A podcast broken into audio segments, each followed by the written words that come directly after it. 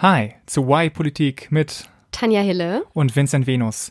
Heute die Frage Bundestag, warum wir Parlamente auslosen, statt sie wählen sollten.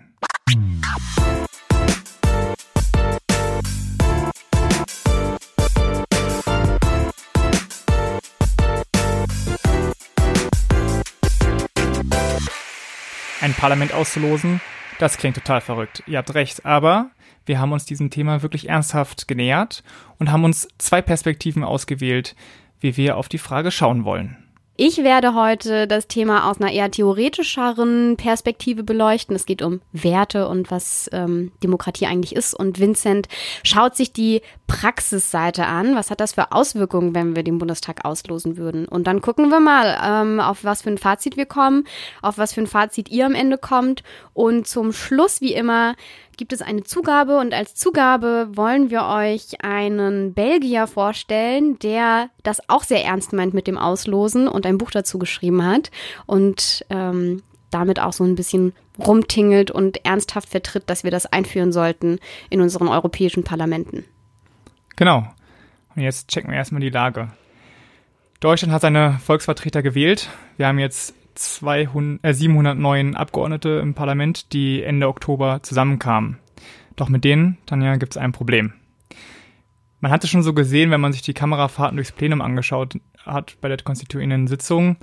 Äh, riesiger Männerüberschuss. Und die Statistiken belegen auch, dass unsere Repräsentanten nicht besonders repräsentativ sind für die Bevölkerung. Ich habe mir das mal angeguckt und äh, drei Beispielaspekte rausgesucht. Punkt 1 ist, im Bundestag ist der Männerüberschuss größer als an der Technischen Hochschule in Aachen. Schöner Vergleich. Was schon mal ziemlich krass ist. Also nur 30,7 Prozent der Abgeordneten im Bundestag sind weiblich. Nicht mal ein Drittel. Genau. Und ein Prozentpunkt weniger als in Aachen. Äh, und besonders krass ist die Situation in der AfD. Da ist nämlich nur jeder zehnte Abgeordnete weiblich und bei der CDU auch ziemlich schlimm, nur jeder fünfte. Unterm Strich ist das Ganze so unausgeglichen wie seit 1994 nicht mehr.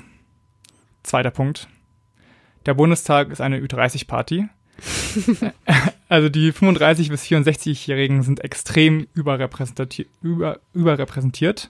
Und es gibt kaum jemanden in den 20ern und auch kaum jemanden in den 70ern. Das heißt, die ganz Alten und die ganz Jungen sind nicht da. Und insgesamt auch, wenn man sich den Durchschnitt anguckt, dann ist der Bundestag fünf Jahre älter als die Durchschnittsbevölkerung in Deutschland nämlich äh, 49 Jahre zu 45 Jahren. Also 49 Jahren ist der 49 Jahre ist der Durchschnitt in der Bevölkerung? Äh, nee, 45 Jahre. Also 45 ein paar zerquetschte und äh, okay. genau, beim Bundestag sind es 49,4. Also genau. vier, vier Jahre Unterschied, circa. Genau, ja. Vier hm. bis fünf, genau. Und Punkt drei ist, der Bundestag ist ein Akademikerschuppen. Also ich äh, habe mal geschaut, was sie so für Berufe hatten und nur 33 von diesen 709 hatten irgendwas Entferntes mit Handwerk zu tun zum Beispiel. Dafür hat aber jeder Fünfte einen Doktortitel. Jeder fünfte Bundestagsabgeordnete hat einen Doktortitel. Zum Vergleich, in Deutschland hat nur jeder Hundertste einen Doktortitel. Also die Doktoren sind deutlich überrepräsentiert. Jetzt ist also die große Frage, können diese männlichen, mittelalten Akademiker überhaupt wissen, was das Beste für unser Land ist? Äh, können sie überhaupt so bürgernah sein, wie sie es immer fordern? Vor allen Dingen so in Sonntagsreden. Ja, wir müssen wieder ran, ran an die Leute und die abholen und so weiter. Ich weiß nicht, wie oft ich das schon gehört habe. Mit was? Mit einem Bus? genau. Äh, ja. genau. Aber ich frage mich, sind die einfach verdammt wirklich als abgehobene Elite äh, wahrgenommen zu werden, weil sie halt auch zumindest eine Elite sind. Einige sind eben mehr abgehoben als die anderen, aber es ist, es ist einfach eine Elite, äh, faktisch so. Deswegen kamen wir ja auf die Idee, okay, was können wir anders machen? Und statt eben auf ein Wahlsystem der, äh, zu setzen, wo die politische Klasse gewählt wird, sollten wir losen. Klingt im ersten Moment verrückt und als ich auch das erste Mal von der Idee gehört habe, dachte ich, äh, nee, machen wir bestimmt nicht so. Aber es gibt halt schon ein paar gute Argumente dafür. Und äh, die lieferst du uns jetzt mal im Überblick. Genau, erstmal nochmal ähm, das Losen, was, was heißt das jetzt genau? Also es klingt erstmal super komisch, aber es ist tatsächlich ein echtes Losen. Also das würde in der Praxis dann tatsächlich wahrscheinlich ein Computersystem errechnen, wer da dann rausgezogen wird. Aber man kann sich das schon so vorstellen, dass wir einfach alle wahlberechtigten Bürgerinnen und Bürger mit ihrem Vor- und Nachnamen auf einem Zettel schreiben, also alle über 18, werden mit ihrem Namen auf den Zettel geschrieben. Diese Zettel kommen in einen riesengroßen Topf, äh, werden da reingeworfen und dann, ich meine, jetzt hat der Bundestag, du hast es ja gesagt, 709 Abgeordnete, ziehen wir einfach 709 Zettel und die sitzen dann im Bundestag. Natürlich ist man so klug und ähm, nimmt, nimmt dann verschiedene Stichproben, woraus man die Leute nimmt, damit man genau mhm. das Problem, was du ja beschrieben hast, was wir lösen wollen, dass ähm, viele Gruppen überrepräsentiert sind, nimmt man bestimmte Stichproben und nimmt dort die Leute raus, damit man eben sichergestellt hat, dass der Anteil der Frauen auch der Anteil der Bevölkerung in der Bevölkerung entspricht, dass nicht ähm, Leute mit einem Doktorabschluss überrepräsentiert sind, sondern aus allen beruflichen Schichten möglichst ähm, Leute gezogen werden. So ein bisschen wie Meinungsumfragen. Genau, eigentlich wie Meinungsumfragen, wo man das ja auch macht, um die Repräsentativität zu gewährleisten. Und man braucht tatsächlich dann nicht irgendwie 100.000 Stichproben, sondern ähm, bei einem Parlament zwischen 600 und 700 Abgeordneten würde das schon sehr gut funktionieren, dass man auch die Bevölkerung repräsentieren könnte. So, jetzt ähm, haben wir uns das nicht selber ausgedacht, dass man das machen sollte. Obwohl wir auch auf den, ich würde es uns zutrauen, dass wir auf den Gedanken kommen, ey, lass mal das Parlament auslosen. Ähm, nein, die Idee gibt's schon sehr, sehr lange. Wie lange erfahrt ihr ganz am Schluss? Wie lange genau? Aber ähm, es gibt tatsächlich Menschen, die das schon vorgedacht haben und teilweise, wo das auch angewendet wird derzeit. Ich würde das jetzt mal unterscheiden in radikale Varianten dieses Systems und eher aufgeweichtere Varianten des Systems.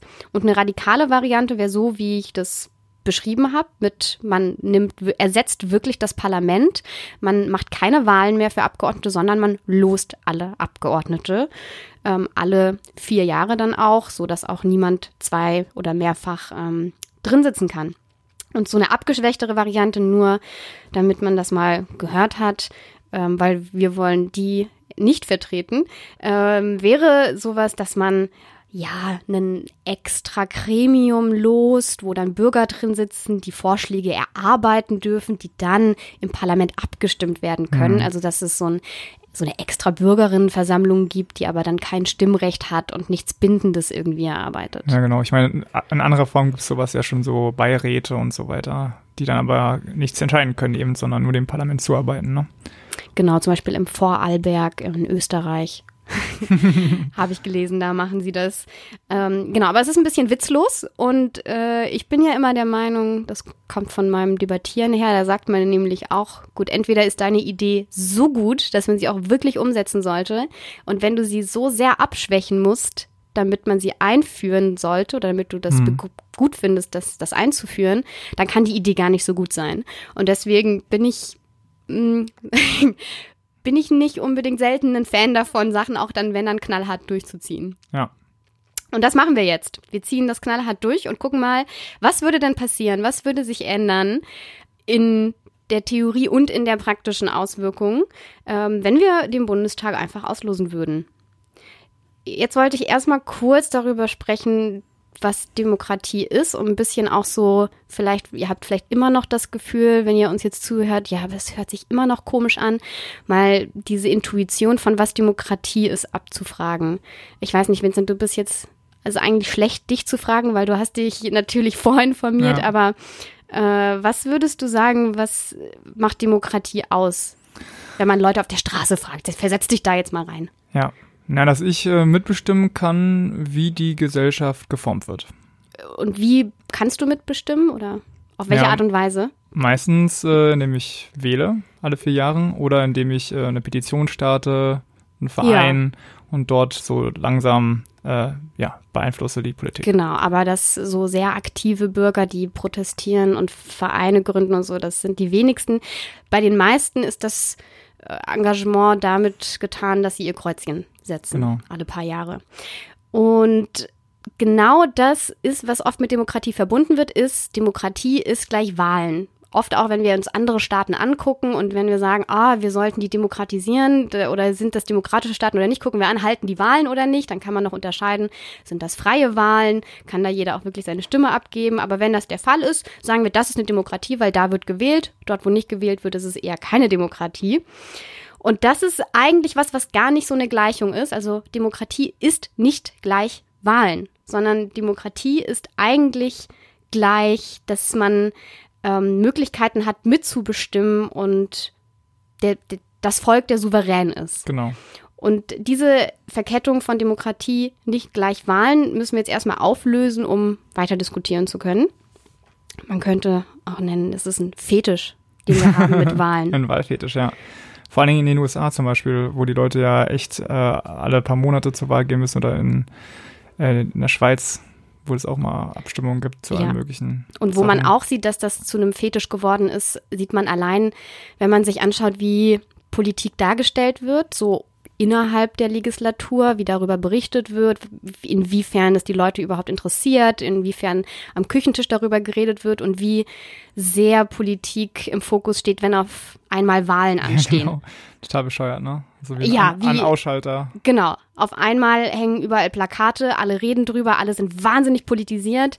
Jetzt ist die Wahl vorbei und ich habe auch Gefühl, das Gefühl in Deutschland, solange die so Sondierungen laufen, ist ja, eher jetzt so, hat man nicht so das Gefühl, dass man in einer Demokratie lebt. Und genau das zeigt eigentlich, dass wir tatsächlich einen Fetisch haben. Und den Fetisch lösen wir jetzt mal auf. Reden wir ähm, vielleicht, ich habe ja die Theorieperspektive und ich habe mir gedacht, das ist am besten, wenn wir da über Werte reden, also welche Werte verknüpfen wir mit Demokratie und ähm, kann man das mit Losen umsetzen. Und einen großen Wert ist die Repräsentativität. Als Vincent das Problem schon erklärt hat, ging es ja auch schon um Repräsentativität, um eben wie ist der Bundestag zusammengesetzt und wie ist das repräsentativ für wie die Bevölkerung zusammengesetzt ist. Jetzt ist das Ganze also nicht nur, wenn man in den Bundestag guckt, sondern auch, wenn man schaut, was gerade so geschrieben wird, jetzt auch mit dem Phänomen, dass wir die AfD im Bundestag sitzen haben, wird ja immer gesagt, naja, wir haben viele Menschen, die fühlen sich nicht mehr repräsentiert, die fühlen sich irgendwie abgehängt von der Politik, genau. die in den letzten Jahren gemacht wurde, von der Globalisierung, von den Entwicklungen, die angestrebt wurden von ja. den politischen Eliten. Und allein, wenn man das schon glaubt und das einer der Ursachen ist für die Lage, in der die wir uns gebracht haben, und in diese Lage haben wir uns gebracht, weil wir gewählt haben, weil wir diese Vertreterinnen und Vertreter gewählt haben, die anscheinend viele Leute nicht mitnehmen konnten, die anscheinend viele Leute nicht als mit denen sich viele Leute nicht identifiziert haben und verstanden haben und ähm, in die gleiche Richtung gegangen sind wie die. Ja, genau. Und da denke ich, ist Losen einfach hat einen riesen Vorteil, weil äh, die Leute, die gewählt werden, die werden ja vorher bereits schon gewählt und werden quasi durch ein Parteiensystem dorthin gebracht, wo sie sind. Aber wenn du gelost wirst, dann hast du wirklich alle vier Jahre absolute Politikeinsteiger im Bundestag. Das heißt, die verlassen sich dann nicht auf ihre Erfahrungen, äh, die sie im Parlament gesammelt haben oder in einer Partei, sondern das, was sie mitnehmen aus dem Alltag. Das heißt, ihre Perspektive wird viel näher dran sein an den Alltagssorgen, an den Alltagssichten äh, der Leute. Und ich denke, dass es auch eine Auswirkung haben könnte auf die Themen, die besprochen werden im Bundestag. Wahrscheinlich gibt es eben einen stärkeren Blick auf kleine Probleme und eventuell sogar auch mehr Freiräume für grundsätzlichere Fragen, weil die Leute eben wissen, okay, ich bin nur vier Jahre drin äh, und ich möchte in der Zeit das umsetzen, was mir wirklich unter den Nägeln brennt. Das ist vielleicht die Ehe für alle oder die Legalisierung von Cannabis. Eben Dinge, die schon lange in der Diskussion sind, aber einfach nicht weiterentwickelt wurden. Ich habe dazu eine nette kleine Geschichte von einem Neupolitiker, also einem, der jetzt neu in den Bundestag gewählt wurde und der auf Twitter geschrieben hat, vielleicht hast du es auch gesehen, ich sage jetzt nicht, wer es war, ähm, geschrieben hat, er hat sich jetzt das erste Mal mit 28 Jahren von seinem Eastpack verabschiedet und sich eine Aktentasche gekauft. Und wo ich dachte, hä? Wieso braucht er jetzt eine Aktentasche, weil er im Bundestag ist mit 28? Das ist ja genau das, was die Leute nicht wollen. Das ist doch super cool, wenn er eben nicht dort mit einer Aktentasche rumläuft, sondern so wie er vorher auch rumgelaufen ist, nämlich mit seinem Eastpack-Rucksack. Und ja. das habe ich nicht verstanden, dass jemand, der Politiker wird, das dann auch ähm, als ja, gut empfindet, das zu twittern und nicht irgendwie sich reflektiert, dass das eigentlich genau das ist, was man eben nicht möchte, sondern dass es diesen Berufspolitiker gibt. Ja, das stimmt. Das wäre, und ich denke, das wäre eben anders, wenn die Leute einfach vier Jahre reingehen in die Politik, danach wieder rausgehen. Ne? Es gibt auch bestimmt noch andere Änderungen, zum Beispiel äh, Bürgerbüros, auch ein viel diskutiertes Thema, um wieder näher ranzukommen, dass überall Bürgerbüros sein sollen. In Berlin ist es jetzt so, äh, dass die Abgeordneten dafür eben auch Geld haben. Aber stell dir vor, wenn wirklich ausgelost werden würde, dann gäbe es gar keine Bürgerbüros mehr, weil die Leute ja selbst die Bürger sind. Also du brauchst nicht mehr irgendwie den Kontakt zu den Bürgern haben. Ja, du hast, mich, du hast mich skeptisch an. gucken sehen. Auf jeden Fall. Ähm, naja, Direktkandidaten haben ja auch trotzdem ein Bürgerbüro, einfach damit man sich anhören kann, was die Leute dazu denken, was man dort abgestimmt hat oder was man öffentlich gesagt hat oder die zu einem kommen können, die einen ansprechen können. Es sind ja trotzdem nicht alle vertreten. Und man möchte vielleicht trotzdem, möchte auch ich als ähm, Mitte 20-Jährige auf jemanden zugehen, der Abgeordneter ist aus Berlin und der halt über 40 ist und dem aber trotzdem sagen, dass er vielleicht anders entscheiden sollte bei der nächsten, weiß ich nicht, was auch immer abgestimmt wird für ein Gesetz als vorher. Also das heißt jetzt ja nicht, dass mich nur dann die repräsentieren, die mir ähnlich sehen. Genau, aber ging es dann überhaupt noch um lokale Repräsentation? Ich glaube eher nicht, sondern Jein. es ging, man würde eben sagen, wie mit einer Umfrage. Also, dass die ja, Leute, kommt die drauf an, Vincent. wenn du sagst, wenn wir sagen, wir machen Stichproben, wäre es ja für Deutschland wahrscheinlich schon auch sinnvoll, Stichproben aus dem ehemaligen Westdeutschland und dem ehemaligen Ostdeutschland, dort wo die Trennung hm. verlief, weil einfach die Strukturen und die bestimmt, da gibt es bestimmte Probleme, die anders sind, weil sie halt historisch anders gewachsen sind und Herausforderungen, die sich unterscheiden. Und ein Regionalproporz ähm, könnte ich mir auch vorstellen. Hm. Gut, Würde ich nicht, ja. äh, ist dann Müssen eine Frage dann der Ausgestaltung, aber das ist jetzt ein praktisches Problem, würde ich sagen, dass du hier aufmachst, dass man lösen könnte und das nicht auf jeden Fall mit einem Lossystem zusammenhängt, sondern nur irgendwie mit damit, wie man das ausgestaltet. Ja, ein anderes Problem, was die, man jetzt denken könnte, ist, oh mein Gott, dann kommen da Leute rein, die kennen sich nicht aus, die wissen nicht, was man macht, die haben das vorher noch nicht gemacht, die werden auch nicht wiedergewählt und wir wollen ja eigentlich ein stabiles System und Demokratie wird immer auch so ein bisschen als Garant für Stabilität gesehen, weil man die Rückkopplung zu den Bürgern hat und weil die Politiker das gut machen, sich nicht so leicht korrumpieren lassen. Tatsächlich würden sie sich aber noch weniger korrumpieren lassen können, wenn man nicht weiß, dass die jetzt vielleicht die nächsten drei, vier Legislaturperioden drin sind und sich das deswegen lohnt, dort besonders stark Lobby zu machen, sondern dass man weniger Möglichkeiten hat, diese Menschen zu korrumpieren, weil sie nicht diese langfristigen ähm, Interessen haben. Ich denke, das kann man so und so sehen. Ich habe nämlich auch überlegt, was das für eine Auswirkung hätte auf den Politikbetrieb in Berlin. Hier arbeiten ja wirklich tausende Menschen, keine Ahnung, 20.000 Menschen, äh, allein 6.000, glaube ich, im Bundestag, eben an der Politik. Und es gibt aktuell eben dieses riesige Netzwerk äh, in Berlin zwischen Parlament und Interessensvertretern. Wobei Interessensvertretern sowohl äh, die böse Atomstromlobby sein kann, aber als auch eben Greenpeace. Und äh, dadurch, dass die Abgeordneten aktuell ja länger drin sind, baut sich da, bauen sich Netzwerke auf, auf Vertrauen und so weiter, was natürlich auf der einen Seite äh, ja zu Korruption führen kann, aber zur anderen Seite auch zu vertrauensvollen Arbeiten. Und ich denke, es gibt, könnte zwei Szenarien geben, äh, wenn wir einfach losen würden.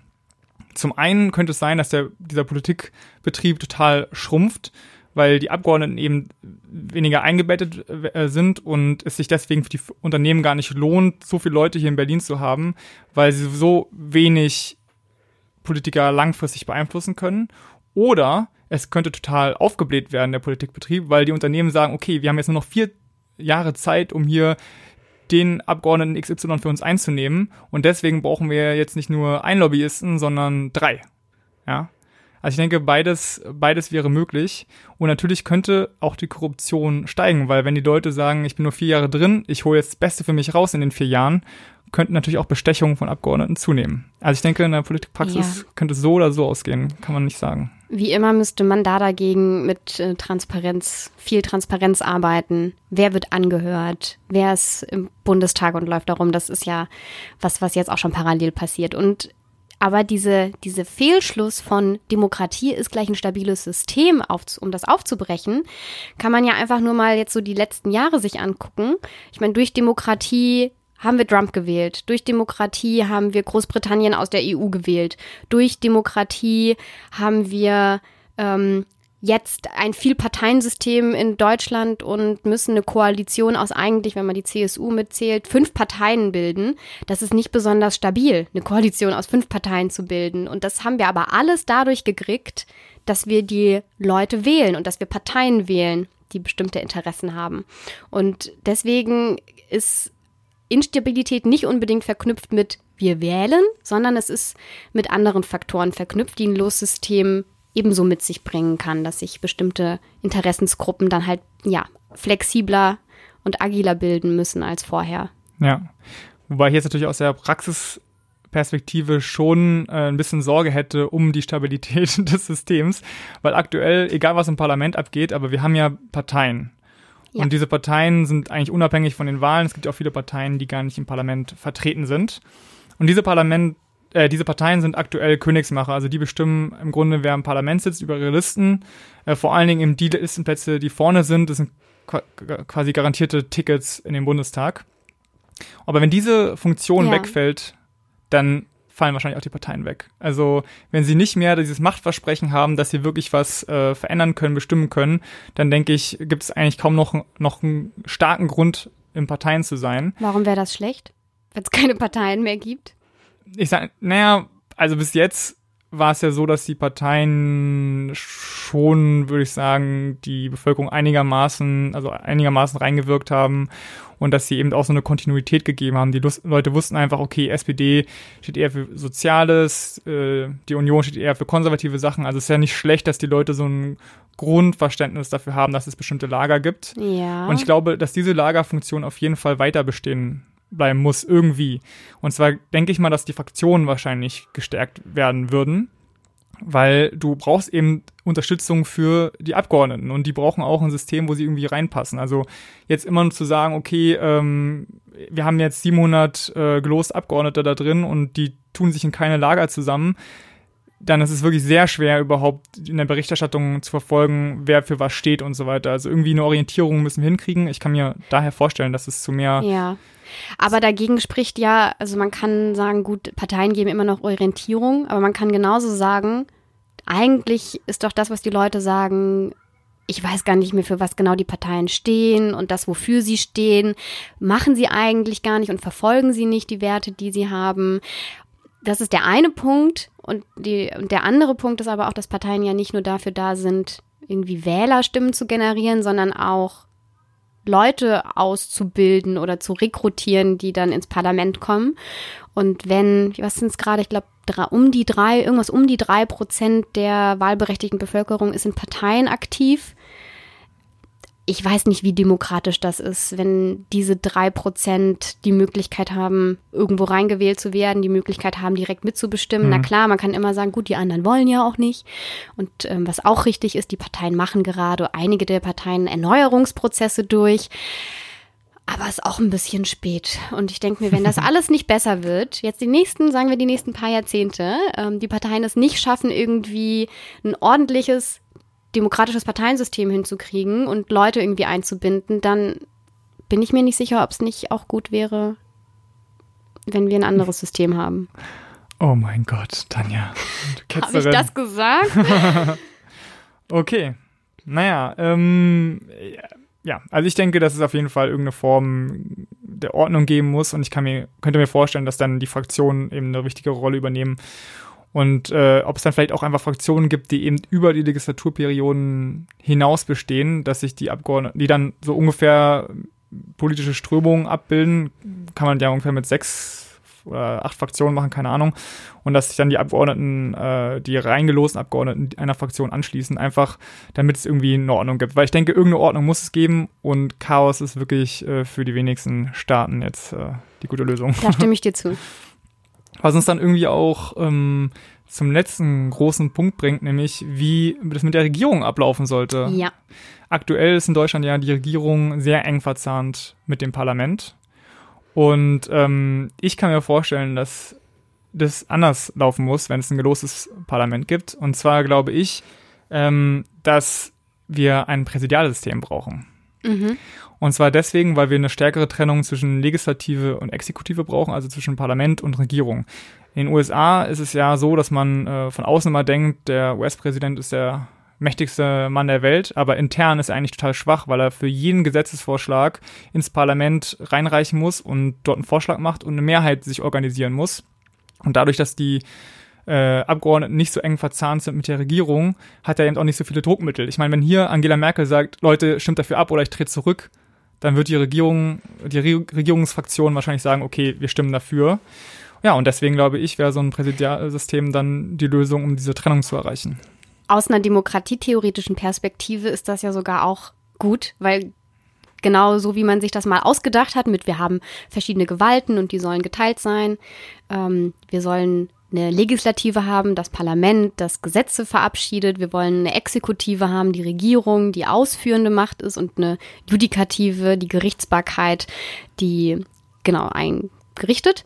Und eigentlich war es genau so mal gedacht, wie du es gerade beschrieben hast, dass es diese krasse Verflechtung zwischen Legislative und Exekutive gar nicht geben sollte. Es sollte ja. zwar Checks and Balances geben, also die sollen sich irgendwie gegenseitig kontrollieren, aber eigentlich nicht so verwoben sein, wie es tatsächlich gerade der Fall ist. Und da wäre ja. dann zum Beispiel die Möglichkeit, dass man dort immer noch gewählte Menschen hat, dass man dort in der Regierung, also meine ich jetzt, dass man da immer noch gewählte Leute hat, die auch ähm, dann Berufspolitiker und Politikerinnen sind, die eine besondere Expertise darin haben, die gut regieren mhm. können. Mhm. Aber das hat nicht unbedingt was damit zu tun, dass das Parlament auch gut regieren können muss, sondern das Parlament muss repräsentative Entscheidungen treffen für die Bevölkerung, die sie repräsentiert.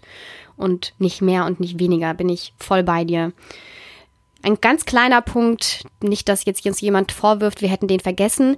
Die Frage, was ist denn mit der Legitimität? Also ist das überhaupt, sind die legitimiert, wenn wir die losen und nicht mehr ja. wählen? Und da ist, glaube ich, auch so ein bisschen ein Denkfehler drin, dass nur weil ich ein, alle vier Jahre, weil ich da ein, meine eine Stimme abgegeben habe, das ist nicht das, was Legitimität bedeutet. Ich legitimiere, also wenn man ehrlich ja. ist, hat das auch jetzt nicht so viele Auswirkungen, obwohl natürlich jeder trotzdem wählen gehen sollte, sondern das, was wir als legitim empfinden, ist nicht, dass wir unsere eine Stimme haben, sondern wir akzeptieren, dass ähm, die Mehrheit der Bevölkerung so abgestimmt hat, wie sie ist und aus allen Stimmen sich das zusammensetzt. Also es ist mehr, die Legitimation entsteht aus der Akzeptanz des Ergebnisses und der Akzeptanz des Verfahren.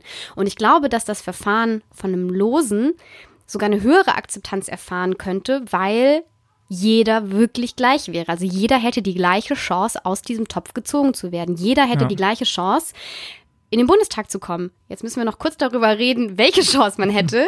Weil ich das sehr interessant fand, habe ich ein bisschen gerechnet gestern an Nacht. ähm, und um das irgendwie zu veranschaulichen, habe ich nochmal rausgesucht, wie hoch die Chance ist, im Lotto zu gewinnen. Ich weiß nicht, hast du das im Kopf? 160 Millionen zu null. Ja, 1 zu also 140 um Millionen sagt äh, ja. der, der, der, Lotto, der Lottoverein.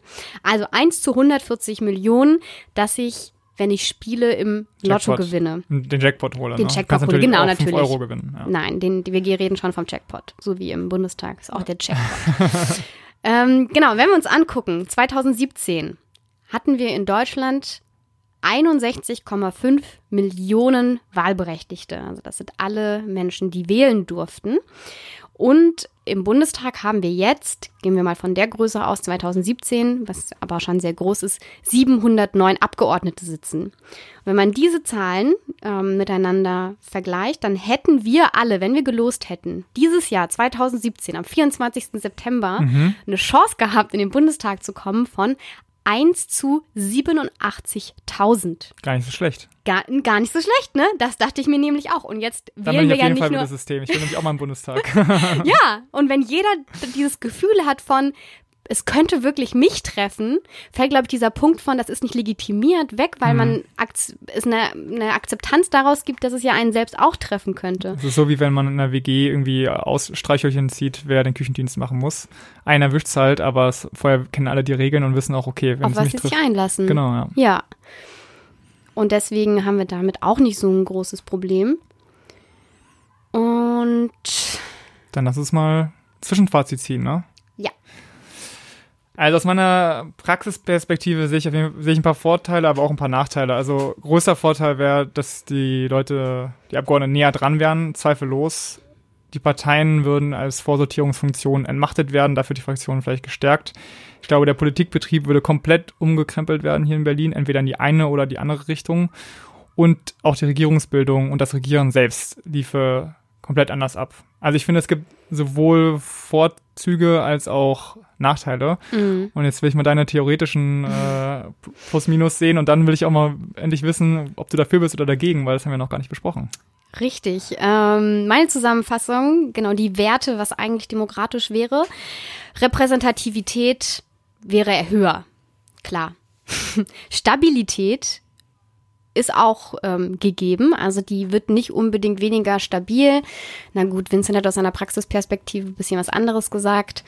Ähm, aber die Stabilität ist der, war der zweite Wert. Drittens, die Gewaltenteilung wäre wesentlich demokratischer, wenn wir wieder eine echte Trennung zwischen Exekutive und Legislative hätten. Und die Legitimität wäre auch nicht eingeschränkt. Ich weiß nicht, ob man jetzt schon daraus hören kann, was unterm Strich für mich dabei rauskommt. Okay, würde sagen, wir sagen jetzt einfach, ob du dafür bist und, oder ob ich dafür sind. Einfach bei drei und dann sagst du ja oder nein und ich sage auch ja oder nein, okay? Okay. Eins, zwei, drei, nein. Ja.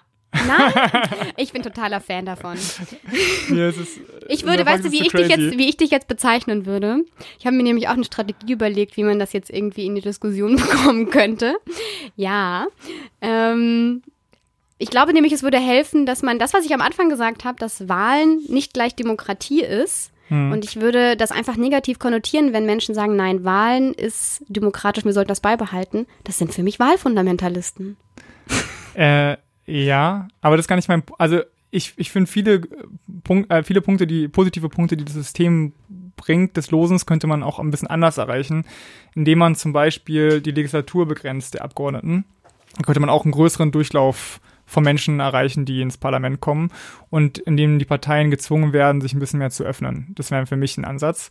Aber ich glaube, das klingt nach einer anderen Folge, wie wir die Parteien reformieren. steht, ja schon, steht ja schon auf unserem Zettel. Ähm, ich würde sagen, es ist Zeit für den Interaktionsteil.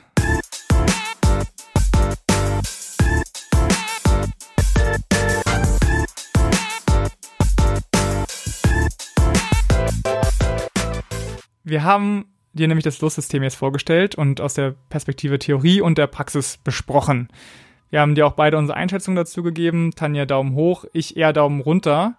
Äh, aber uns interessiert natürlich, was deine Meinung ist, ob du für den radikalen Schritt bist, unsere Demokratie zu retten, indem wir auslosen. Deswegen geh bitte auf ypolitik.de slash Bundestag-losen und wähle dort. Also eigentlich ist die Frage, bist du Wahlfundamentalist, Fundamentalist Nein. oder nicht? Tanja, du beeinflusst unsere Zuhörer hier. Ganz nicht suggestiv. Genau, und dort findest du drei Optionen, die du abstimmen kannst und äh, auch alle wesentlichen Argumente, die wir gebracht haben, nochmal in Stichpunkten zusammengefasst und die Links zu unseren Quellen auch auf ypolitik.de slash Bundestag-losen. Und ähm, ich glaube, Zugabezeit, oder? Zugabe. Unsere Zugabe heute, ich habe es schon angedeutet, ist das Buch von David van Reybrouck. Ein Belgier, ich hoffe, ich habe ihn richtig ausgesprochen, wahrscheinlich nicht. Ungefähr. Ja, ungefähr. Ungefähr. Ähm, genau, der hat ein Buch geschrieben, auf Belgisch natürlich erstmal. Das kam aber 2016 auch auf Deutsch raus und das beschäftigt sich genau mit unserer Diskussion. Und das, der Titel ist Gegen Wahlen, warum Abstimmen nicht demokratisch ist. Ähm, das sind auch nur 200 Seiten. Ich habe es gelesen. Ich würde jedem auch empfehlen, das zu lesen. Es liest sich wirklich gut und es wiederholt nicht einfach nur das, was wir gesagt haben. Wir haben das jetzt sehr aus unserer Perspektive eingebracht, sondern er selbst ist Historiker und beleuchtet das Thema auch aus einer historischen Perspektive.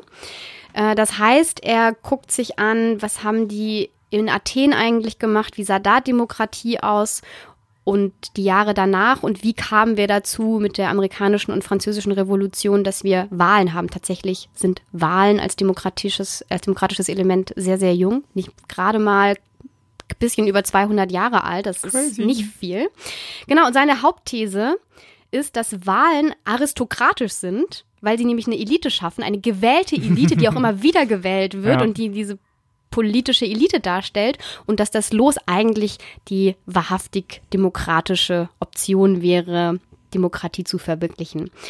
Genau, das ist seine These, die er historisch herleitet, was sehr, sehr interessant ist. Und am Ende macht er einen Vorschlag, wie wir das jetzt umsetzen sollen. Es ist nicht unser radikaler Vorschlag, macht ein bisschen was anderes. Ich Lame. verrate jetzt nicht was.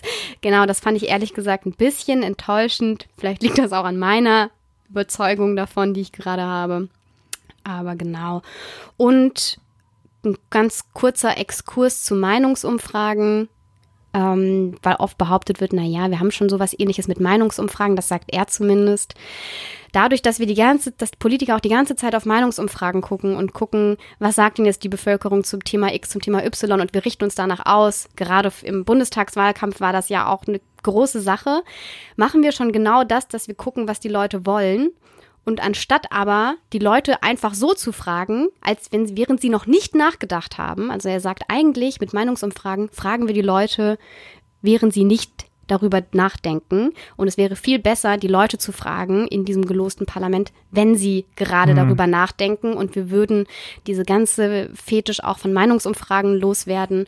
Und Ja. das fand ich tatsächlich ein wahnsinnig überzeugender Praxispunkt. Und deswegen bin ich immer noch Fan. Zweifellos ein tolles Buch. Wer von euch allerdings wirklich dafür arbeiten möchte, dass wir mal ein gelostes Parlament haben, der sollte sich an Ilan Siebert wenden. Ilan ist ein alter Bekannter von mir und er hat gerade eine Initiative gegründet, die sich für den gelosten Bürgerinnenrat in Deutschland einsetzt. Er hat schon Geld gesammelt und sucht jetzt nach Mitstreiterinnen und Mitstreitern. Das heißt, wenn ihr auch Bock habt, euch dafür einzusetzen, dann äh, sagt entweder mir Bescheid oder schreibt ihm auf Twitter bei i-siebert mit B und T. Ilan Siebert. Freut sich auf eure Zuschrift. Vielen Dank, äh, dass ihr uns zugehört habt. Dankeschön. Und wir hören euch in zwei Wochen wieder. Genau. Bis dahin. Tschüss. Tschüss.